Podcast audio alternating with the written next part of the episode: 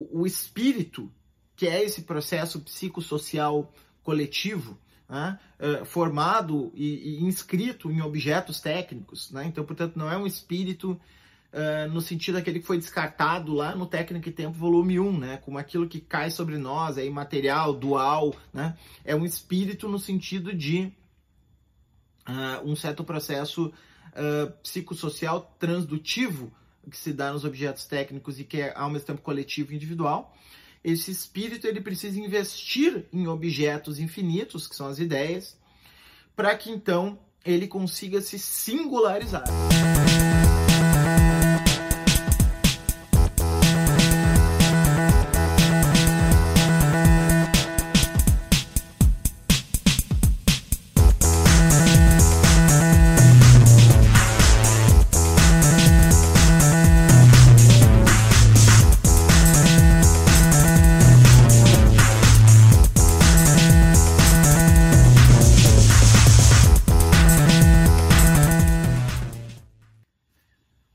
Pessoal, chegamos então à nossa última aula do curso de Introdução ao Pensamento de Bernard Stiegler, onde a gente vai conversar um pouquinho sobre o aspecto da filosofia social dele, que a rigor é, digamos assim, o, o eixo central do, do trabalho dele, posterior à técnica e o tempo, né? Então vamos tentar assim apresentar alguns elementos esparsos e eu digo que são esparsos porque são muitos volumes, né? Ele deve ter escrito, assim, certamente mais de 10 livros uh, posteriores, então, a Técnica e o Tempo, né? Inclusive, ele costumava muito escrever em tríades, né? Então, tem uh, Mécréance Discrédit, tem uh, Constituer l'Europe, Uh, entre outros, né, que são séries, assim, A Miséria Simbólica, são séries de três livros, uh, cada, cada uma, né, A Sociedade Automatizada, né, então são vários, são vários trabalhos em que o Stigler vai elaborando e reelaborando algumas das suas ideias uh, que ele partiu de em técnica e tempo. É... Então, assim, é um pouco difícil escolher a chave a partir da qual uh, eu vou trabalhar. Eu vou tentar resumir, assim, alguns aspectos e, e a partir disso, então, é, a gente tem, assim, um panorama geral. Então, assim, a, é, a questão que, que vai percorrer, então, a, a obra de Stigler posterior é muito a questão da individuação psicossomática, né? Isto é, como esse processo uh, epifilogenético, né, que a gente trabalhou nas aulas anteriores, né, epifilogênese, né, filogênese, como vocês sabem, é a origem da espécie, né, e esse epi vem, então, da marca tecnológica, que, ou técnica, né, que Stigler uh, colocou, né, como na medida em que esse ser humano vai se formando mediante uma composição com objetos técnicos, né? Como nós vimos nas aulas anteriores, não existe processo de formação uh, de um ethos sem uh, também paralelamente uma tecne que vai uh, no qual esse ethos vai se inscrever, né? Portanto, são é um processo transdutivo, né? Como nós vimos também com base no Stiller, mas no Simondon, né? É um processo transdutivo no qual uh, há uma co-constituição um, em que um elemento está em relação com o outro, né? E, e bom, o, o Stigler, então, ele vai analisar como que isso se dá concretamente, né, na, na sociedade contemporânea, e ele vai usar muito a chave da economia libidinal, de que, que tem raiz uh, freudiana, mas que uh, atravessa né, diversos autores, entre os quais, por exemplo, o Jean-François Lyotard, né, o próprio Gilles Deleuze uh, e Félix Guattari, né, de certa maneira, desenvolveram uma teoria do desejo. E então o, o Stigler vai analisar como se constitui essa nova economia libidinal uh, desse capitalismo que a gente vive é, também à luz de uma certa de um certo enfoque de crítica da economia política, como eu destaquei para vocês em uma outra aula também, né, inspirada em Marx, tem até um livro sobre isso, é, mas considerando a questão técnica como uma questão central para qualquer crítica da economia política. Né? Então, não há uh, como pensar esses processos de exploração uh, do capitalismo sem levar em consideração que eles estão inscritos em artefatos técnicos. E aí, então, a, a tese que vai percorrer, por exemplo, essa série, né, Mécréance et Discrédit, é a, a ideia de que esse processo de individuação psicossocial, que é um processo coletivo, ele está sendo proletarizado pelo devir técnico que é, a digitalização está produzindo. Né? Porque é, o que caracteriza essa comunhão né, entre uma, uma matriz eh, capitalista e um certo grupo de tecnologia é uma calculabilidade geral de tudo. Né? Isto é, é, de certa maneira, a, aquele encurtamento que nós vimos uh, no final da aula passada relacionado com o surgimento da fotografia e depois mais ainda com o cinema, né? Aquele curto-circuito em que é, o punctum, né? a diferença, é, que é o indeterminado no coração do determinado, vai ficando cada vez mais estreita por causa dessa, desse tempo real, né? desse tempo simultâneo, uh, vai é, justamente produzindo esse encurtamento generalizado e com isso é, uma transformação de tudo em objeto de calculabilidade. Né? Com isso, as coisas vão perdendo a capacidade de se diferenciar. E isso, no nível da individuação psicossocial, que é um processo transindividual, né? É, isso vai, vai, vai, acabar, vai acabar produzindo uma proletarização do espírito que, que gera uma perda de singularidade. Né?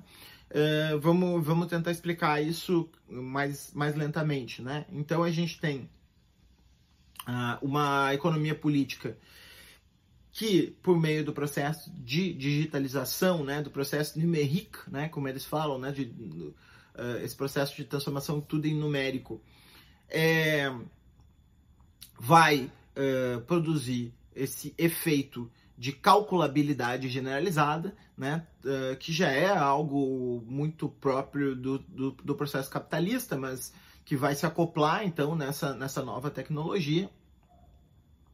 Vai medir tudo por meio da calculabilidade, mas o desejo, né, esse, esse é um ponto central para Stigler, mas o desejo ele precisa fazer um investimento e esse investimento tem que acontecer sobre ideias ideias então aqui volta Platão né? Vejam que o Platão, que de certa maneira no início aparece uh, como um adversário, agora vai voltar como um aliado. Né? Então, uh, o, o, investimento psíquico, para ele ser saudável, ele precisa investir em ideias. Qual é a característica da ideia? A ideia ela é um infinito. Exatamente por isso esse investimento ele Uh, ele não se destrói, né? ele não se corrói. É diferente de quando eu invisto, por exemplo, em objetos, né? quando eu invisto em, no consumo. Né? Eu estou simplesmente ali uh, sendo guiado né? pelo marketing, pela publicidade, e imediatamente, eh, na medida em que eu adquiro aquilo, meu desejo se destrói. Então, para Stigler, uma economia libidinal saudável seria uma economia libidinal em que nós fazemos os nossos investimentos em objetos infinitos, que são as ideias. Né? Como, por exemplo, a ideia de justiça, né? entre outras ideias. Daí que volta, então, é, o, o, Platão. Né? Então, o, o, espírito, que é esse processo psicossocial coletivo, né? é, formado e, e, inscrito em objetos técnicos. Né? Então, portanto, não é um espírito uh, no sentido daquele que foi descartado lá no Técnica e Tempo, volume 1, né? Como aquilo que cai sobre nós, é imaterial, dual, né? É um espírito no sentido de uh, um certo processo uh, psicossocial transdutivo que se dá nos objetos técnicos e que é ao mesmo tempo coletivo e individual. Esse espírito ele precisa investir em objetos infinitos, que são as ideias, para que então ele consiga se singularizar, né? Que é justamente produzir aquela indeterminação no coração da determinação, né? aquela diferença, aquele retardamento é, necessário para que esse, esse, esse espírito não uh, se destrua, né? E o que tá, estaria acontecendo, então, no capitalismo contemporâneo seria uma proletarização desse espírito, quer dizer, um empobrecimento desse espírito, uh, na medida em que ele transformaria toda a realidade em calculável, portanto, perderia o incalculável, o infinito das ideias, né? e, e, imediatamente, portanto, todo o desejo se autodestruiria, resultando num circuito nihilista que uh, Stigler vai caracterizar como uma espécie de desafetação generalizada. Né? Uh, isto é, uma tragédia social uh, que consiste na perda da potencialidade de desejar, porque o desejo ele é encurtado em demasia por esse circuito consumista. Né? Então, aquilo que ele falava lá no volume 3, que a fotografia depois o cinema a partir de uma industrialização geral da memória, né, é, é, estariam uh, cada vez mais encurtando o delay necessário para o pensamento, né, esse, esse gap, esse, esse atraso constitutivo de, de qualquer pensamento. Vamos pensar que a fotografia já é uma reprodução exata do que houve, mas ela tem um ponto. O cinema, ele, ele, inclusive, ele, na medida que ele tem movimento, ele inclusive invade o nosso tempo, né? Quer dizer, uh, quando a gente experiencia o cinema, não só uh, a gente uh, experiencia algo que já passou, como inclusive o cinema ele, ele, ele, ele é uma experiência do tempo em particular, né? Ele é uma espécie de um, uma sobreposição do tempo por uma experiência similar. Então, com isso ele produz esse encurtamento da distância, né? na medida em que quando a gente experiencia o cinema, a gente está também fazendo ali tempo de vida, né? Que, que, que aquilo está se deslocando.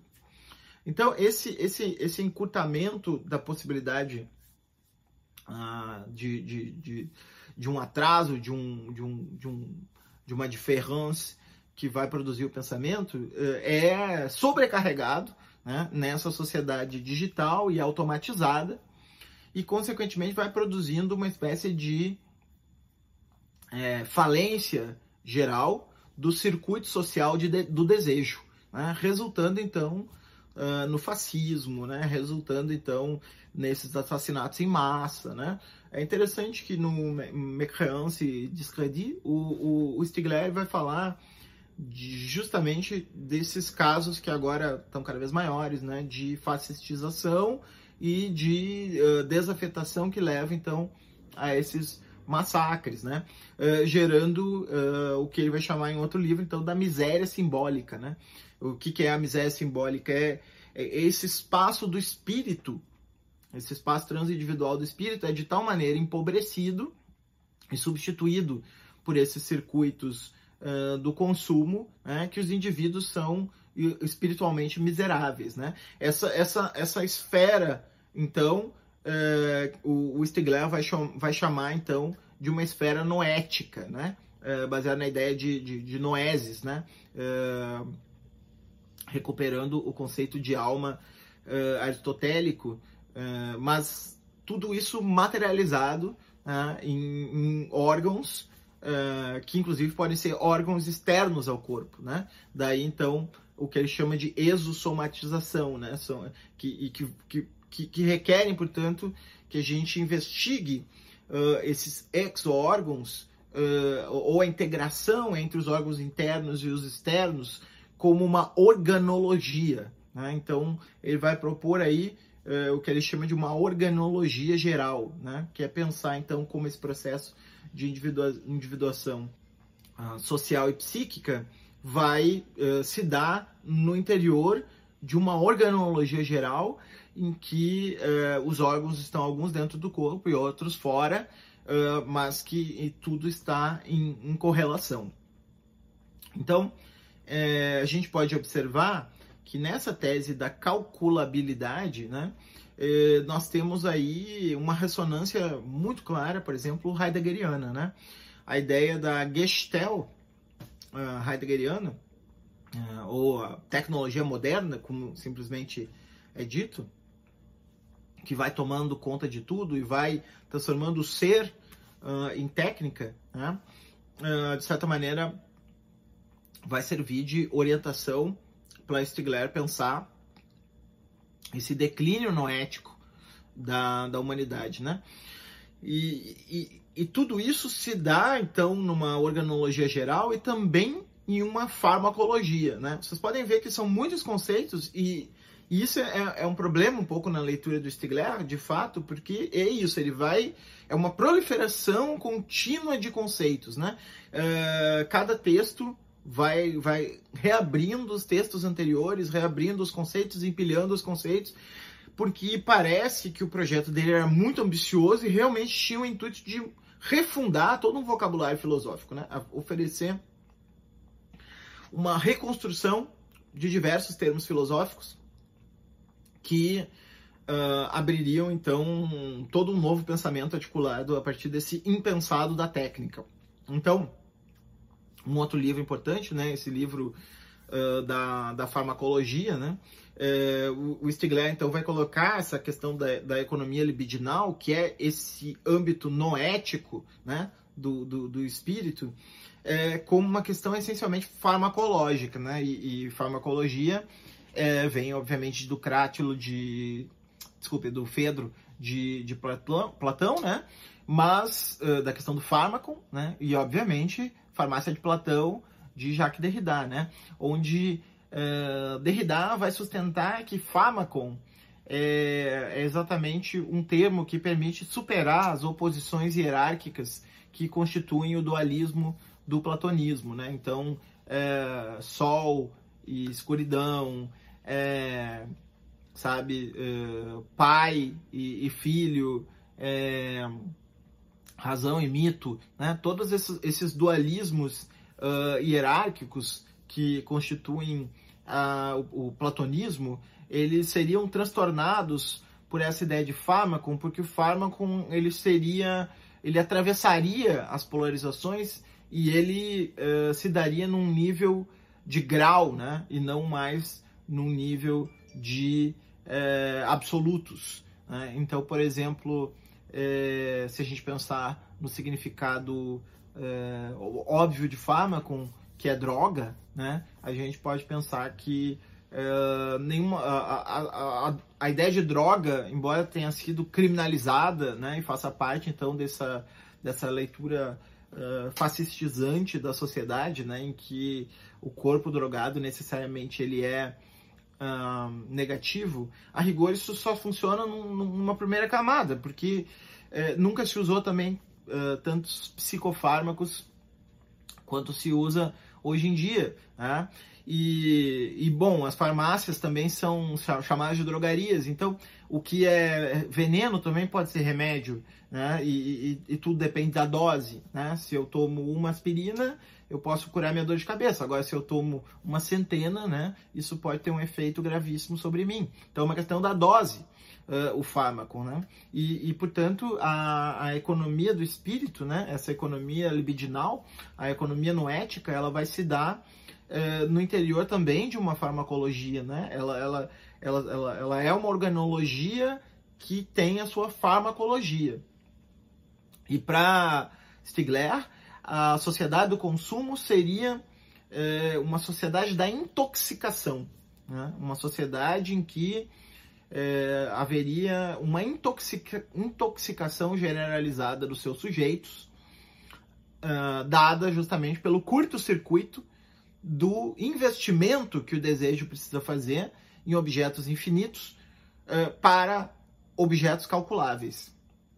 Quer dizer, o desejo ele, ele, uh, ele se autodestrói e vai se transformar então no deserto nihilista porque ele não consegue encontrar uh, as ideias, que, que são esses infinitos, que vão possibilitar um investimento libidinal, né? e, e a partir disso, então, uma terapêutica do espírito. Interessante que o Stigler, uh, no início ali da, da, da, da, década passada, né, ele falava muito assim positivamente dos processos que vinham surgindo uh, no âmbito da internet. Né? Então, uh, por exemplo, a Wikipedia era para ele um sinal de que, ao lado desse processo de intoxicação pelo consumo, também iam se produzindo práticas uh, terapêuticas dentro dessa farmacologia do espírito, em que esse nous, né, esse espírito coletivo, ele ia se uh, curando, digamos assim, dessa intoxicação mediante uh, obras coletivas, né? E ele vai chamar então esse esse circuito em que se escapa da relação de consumo de economia contributiva. Né? Uh, a economia contributiva seria essa economia não mais baseada no puro e simples consumo, uh, mas uma economia uh, que é colaborativa e que vai se produzindo de uma forma geral a partir desses nossos novos artefatos tecnológicos que são exo-órgãos né, uh, da, da memória coletiva e, e portanto, uh, possibilitam uma outra individualização psicossomática que não essa individuação tóxica oriunda da sociedade do consumo. Então, de certa maneira, e aí vão entrar outros elementos, como a educação, né? Uh, de certa maneira, a obra de Stigler vai se passar, então, uh, trabalhando esse framework da individua individuação psicossomática, como eu falei para vocês, o Simondon é, é, o autor que vai uh, aparecer mais, né? depois da técnica e o tempo, no lugar do Heidegger, né? Então, ele vai trabalhar essa ideia de, de individuação psicossomática no interior de uma sociedade capitalista, é, onde essa individuação é sempre uma, um processo transductivo de relação com uh, órgãos exossomáticos, né? portanto, dentro de uma organologia. E, e essa individuação é também um processo farmacológico, sendo que a sociedade do consumo é uma sociedade que produz uma individuação tóxica que leva à corrosão do desejo, porque ele se torna incapaz de investir, porque investir é essencialmente lidar com um excesso, né, gente? Então, na medida em que os objetos de consumo eles não dão um excesso, porque eles são finitos, uh, eles são calculáveis, uh, não há mais investimento. Com isso, há um curto-circuito e uma autodestruição dessa economia libidinal uh, totalmente intoxicada. Para isso, para sair disso, então, seria necessário recuperar as ideias infinitas, né, as ideias ou, o infinito, é, como uma forma de possibilitar esse investimento e com isso entrar em dinâmicas terapêuticas né, que possibilitem é, aí uma, uma terapêutica do espírito, né, que, que recupere então esse espírito. Então acho que assim, em linhas gerais, é, a, a, a filosofia de Stigler uh, vai um pouco por aí. Eu vou, eu vou então agora dedicar essa segunda parte para responder alguns comentários que foram feitos uh, ao longo do curso e, e aí então nós encerramos. Então eu vou começar aqui pelo primeiro vídeo e o Lucas uh, ele perguntou se eu vou falar do ne ne negantro negantropoceno, né? Então é, essa questão do negro antropoceno uh, vai aparecer a partir do momento em que uh, a questão ecológica vai se tornar decisiva, né, a partir da, da, entrada do termo antropoceno, que na filosofia francesa já se tornou um debate incontornável. Então, é, o que, que, seria esse negro antropoceno? Seria uh, basicamente a, a negação, né, o anti, a anti-entropia uh, uh, do espírito, né? É, Para Stigler, uh, o antropoceno seria é, ou, ou capitaloceno, ele trata ambos como sinônimos, embora não sejam. É, ele seria, então, a época em que o deserto do niilismo se confirmaria, né? O, o transhumanismo seria, digamos assim, a, a, a forma a partir da qual a, esse, esse esse niilismo geral uh, se manifestaria, porque o, o, transhumanismo ele seria a negação uh, do aspecto coletivo e solidário uh, que caracteriza justamente o processo de individuação psicossocial. E, e esse niilismo materializado seria então o antropoceno ou capitaloceno, né? a, a, a emergência de um deserto, né, tal como Nietzsche uh, caracterizava o, o, niilismo. Então, é, negentropoceno seria mais ou menos é, uma, um, uma espécie de uma resposta é, noética é, da, justamente desse espírito que quer reagir contra essa tendência a ser levada pelo niilismo. Né? E aí, então, vão entrar aqueles elementos que eu, uh, que eu trouxe para vocês antes, tá? É, o, o Aniel agradece e pergunta, é, elogia a série, né? E, e pergunta o que, que acha da, da, da tradução para o inglês. Eu concordo com o Saul Jacques quando ele diz que o Daniel Ross é um cara muito dedicado à obra de Sigler e, e portanto, dá para confiar bem nas, nas traduções. O Isaac acha surreal essa necessidade de inscrição no tempo e, e remete ao, ao Santo Agostinho, que de fato né, é um pensador uh, fundamental para a gente entender o tempo. Uh, o, o Chuck faz umas dá uma dica técnica e, e, e, o Lucas faz uma pergunta ali sobre a morte do Stigler que foi respondida nos comentários da aula 2. É... O Isaac pede o curso sobre o Malabu, virá algum dia? O Saljak é... pergunta, ainda que técnica e tempo não aprofunde no tema da termodinâmica, é... mais para frente costuma ser mais frequente. Você acha que essa proposta de que temos que superar o pensamento mecânico em direção ao termodinâmico seria a chave para realmente termos as bases conceituais necessárias para compreender de forma sistêmica e dinâmica a crise contemporânea, muito caracterizada pela aceleração exponencial, é, é uma chave bastante fecunda, né? Muitos uh, autores têm ido por aí é, o, por exemplo, o Marco Antônio Valentim, né, é, ele no seu pós-fácil ali do seu livro Extramundanidade sobre Natureza, vai um pouco por aí, né, pensar em termos termodinâmicos o, o, o antropoceno. Eu acho que é uma proposta interessante, mas não sei responder se é por aí. É, uma crítica que você esboçou foi do eurocentrismo. É, você acha nesse ponto talvez os trabalhos de Yuki Ruiz ao redor da cosmotécnica possam vir a contribuir e resolver essa limitação. Pois é.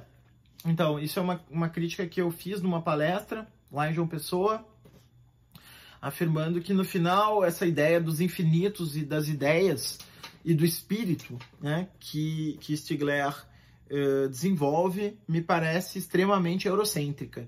Né? E, e, e, inclusive, Stigler parece, de certa maneira, uh, sempre voltar à fonte de algumas das discussões que Derrida faz, como, por exemplo, Husserl, Heidegger, Valéry, um, entre outros, né, naquela discussão do declínio do espírito europeu, não como uma forma de ultrapassar o espírito europeu, como parece que Derrida levantava. Derrida sempre naquela posição de que é preciso afirmar o menos pior para ir em direção ao melhor, né? Nós, nós não podemos simplesmente destruir deixar o espaço vazio, né? Então, por exemplo, né, sei lá, vamos supor, os o, uh, direitos humanos estão adstritos a uma metafísica humanista e, e, e portanto, excluem os animais e, portanto, uh, são passíveis de crítica, sim, mas, uh, por outro lado, entre a ausência de direitos humanos e a sua afirmação, nós precisamos afirmá-los. Então era um pouco assim que Derrida via a questão da Europa. Não é que nós deveríamos ser eurocêntricos, nós deveríamos eh, afirmar o que há de positivo nesse projeto para daí então saltar em direção eh, a um outro tipo de, de, de, projeto, né, que, que até em alguns momentos ele aproximou eh, do cosmopolitismo, né, como por exemplo naquele livro Cosmopolitas do Mundo Mais um Esforço. Já o Stigler me parece que tem um sentido um pouco restaurativo aqui, né, de, de, de certas dimensões da Europa que ficaram, uh, digamos assim, vulgarizadas, né, ou, ou, ou, ou destruídas mesmo uh, pelo niilismo do capitalismo e da calculabilidade da técnica, né. E, e, aí então esse desejo de retornar às origens gregas, né, a esse, a esse espírito uh, voltado para as ideias infinitas, uh, me parece bem problemático, né? Para uh, eurocêntrico seria a palavra mais leve que eu usaria para caracterizar isso. Então já fica aí uma crítica ao pensamento de Stigler. Eu escrevi um paper sobre isso, ainda pretendo dar uma arrumadinha nele antes de mandar para publicação. Uh, quando quando eu publicar, eu aviso nas redes aí para quem me acompanha no Twitter, essas coisas ou academia.edu, esses lugares aí onde a gente coloca os nossos papers. Uh, mas, aliás, acho que talvez no academia.edu eu tenha colocado o texto da conferência para quem quiser para quem quiser ver, né? É uma conferência sobre Derrida, uh, Stigler e Malabou, né? Onde eu faço essa crítica ao conceito dele de, de espírito. E sobre o Yuki Rui, me parece que sim, é, um, é o objetivo do Yuki Rui justamente uh, deus, deseuropeizar, né? Não existe essa palavra, obviamente, né?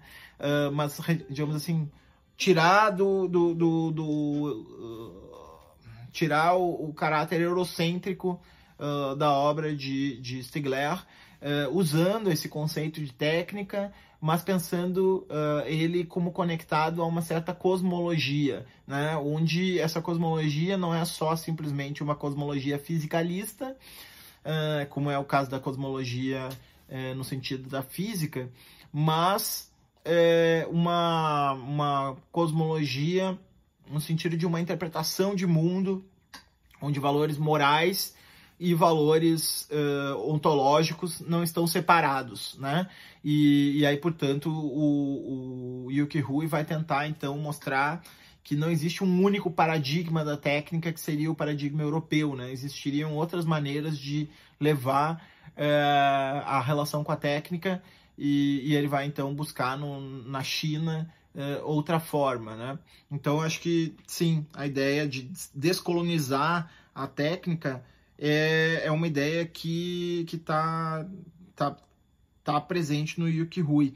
Aliás, uh, acho que semana que vem eu vou colocar um vídeo sobre o Yuki Rui de introdução para a gente começar a discutir isso. É...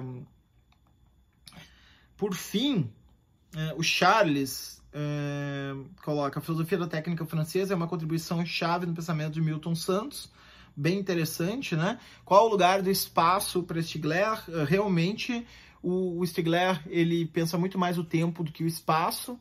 E embora o espaço também seja um espaço técnico, né, exossomatizado, é, nesse ponto ele é um pouco assim é, é uma espécie de transposição da, da, das categorias transcendentais do Kant, né, no mesmo sentido que no mesmo, no me, na mesma forma que ah, os artefatos técnicos são uma espécie de, funcionam como se fossem as categorias do transcendental kantiano, né?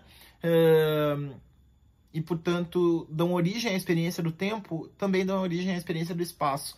Então, acho que se aplica uh, para o espaço o mesmo raciocínio que ao tempo. Talvez naquela obra Sociedade Automatizada uh, haja ali, uh, a partir do conceito de Smart City e, e outras, outras dimensões por aí, haja uma chave para a gente compreender isso. E ele faz mais uma pergunta. Também no final do vídeo você falou da força do capital na produção e imposição da técnica. Pareceu que somos mais passivos receptivos diante da técnica. Hoje fala muito, fala-se muito de tecnologias sociais, essa produção da técnica dos de baixo. Ele concorda com a ontogênese de Simondon, parece que quando entramos no campo social as coisas ficam meio duais. Fala das análises sociais em geral, não especificamente em Stigler. É... Então, eu acho que a, a, o objetivo do Stigler era justamente é, era justamente superar né, esse dualismo que caracteriza a nossa, a nossa compreensão.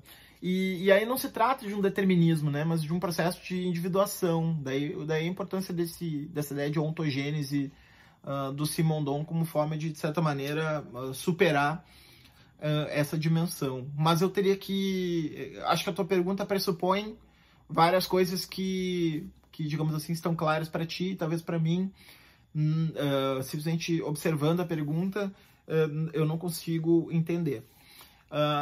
Eu não consigo entender, não. Não, não consegui, eu não consigo localizar exatamente a que referência se refere. Bom, então eu acho que é isso. Uh, espero que tenha sido proveitoso para todo mundo essa introdução ao Stigler. É um convite apenas, né? Uh, pode ter erros, pode ter enganos né, na, na, maneira como eu, como eu coloquei. É, estou aí aberto a críticas, desde que sejam evidentemente respeitosas, né, porque eu acho que, uh, enfim, está todo mundo tentando trabalhar e contribuir. É ruim quando as pessoas uh, menosprezam o trabalho alheio, né, e eu sempre tento fazer isso com seriedade. Mas uh, diálogos, críticas, né, isso é, é extremamente positivo Uh, e, portanto, eu me coloco à disposição aí para a gente conversar mais sobre isso.